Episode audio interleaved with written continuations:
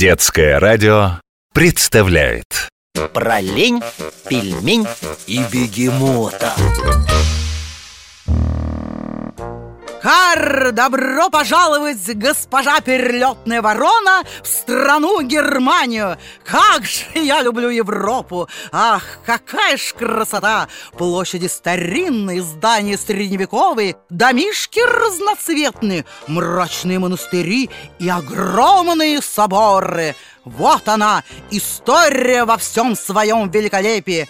Где я конкретно? В городе Брауншвейге на севере Германии. Город очень старинный. Знаете, когда основан? 1031 году, в 11 веке.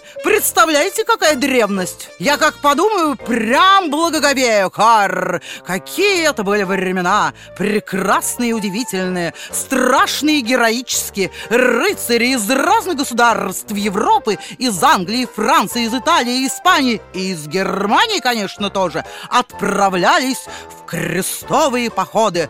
Здешними землями в то время управлял король Генрих Лев. Свирепый он был и влиятельный.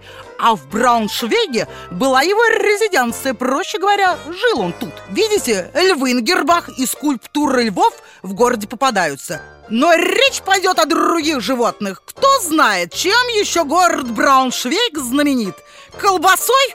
Ха-ха-ха! Смотрю, губа у вас, хе-хе, не дура! Брауншвейская колбаса очень дорогая. Воронам такая даже по праздникам не достается. И не только воронам. Между прочим, и вот этим хвостатым, которые на стене висят тоже. Видите? Да вы не туда смотрите! Голову поднимите! Прямо на углу здания, на уровне второго и третьего этажей, коты стену облепили, когтями вцепились и вид дикий, вверх дальше лезть боятся, а вниз спускаться опасаются. Почему? Так они ж бездомные, а народ, знаете, уличную живность не бережет. Кто камень бросит, кто на хвост наступит, вот они сердешные тут и прячутся. Раз, два, три, целых восемь штук. Да, хоть и богатая страна Германия, а тоже видно свои проблемы. От хорошей жизни никто на стену не полезет.